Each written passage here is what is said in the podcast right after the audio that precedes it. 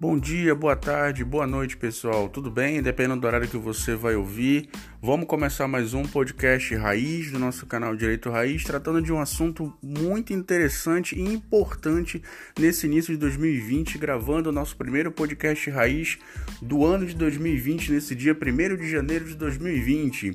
Pessoal, hoje o tema é bem rapidinho, bem simples e bem direto. Você sabe quais são as suas metas para esse ano? Você já estabeleceu o que você pretende realizar esse ano? Se você ainda não fez isso, para 5 minutos, pega uma folha de papel e anota pelo menos os cinco principais objetivos que você pretende realizar esse ano e os cinco principais objetivos que você não conseguiu realizar em 2019. A partir daí, você faz uma tabela e verifica o que é possível, o que é relevante e o que de fato você consegue fazer esse ano, retirando desses 10 objetivos que você colocou, sendo 5 do ano passado e 5 desse ano, aqueles que para você faz mais sentido realizar esse ano. Você pode delimitar o número, pode ser 2, pode ser 3, pode ser 5. O importante é que no final você consiga ter pelo menos três metas viáveis em que podem ser de fato batidas nesse ano de 2020 e você consiga prever um tempo para a execução de cada uma delas. Por que, que eu estou batendo nessa questão com vocês no podcast de hoje? Muito mais questão envolvendo gestão sua pessoal do que efetivamente falar conteúdo de direito.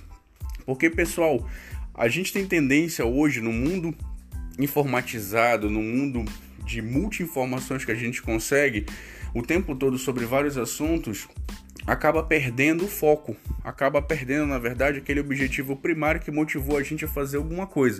Isso é muito comum, na verdade. A gente é bombardeado de tanta informação que é muito fácil e simples até de perder.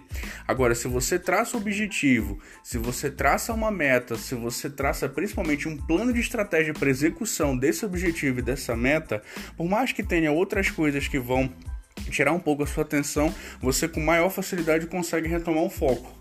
Eu aponto isso porque é o que eu utilizo na minha vida, é o que eu faço todo santo dia quando eu acordo toda semana, eu traço. Eu tenho uma porta de vidro no meu quarto que ela serve como um quadro pessoal meu, em que eu estipulo e programo as minhas metas e objetivos por mês, por trimestre, por semestre, por ano. E eu vou adaptando e ajustando aquelas, mas sempre eu tenho focado aquelas que são mais importantes e é o que eu preciso fechar o ano realizando. Isso me ajuda muito.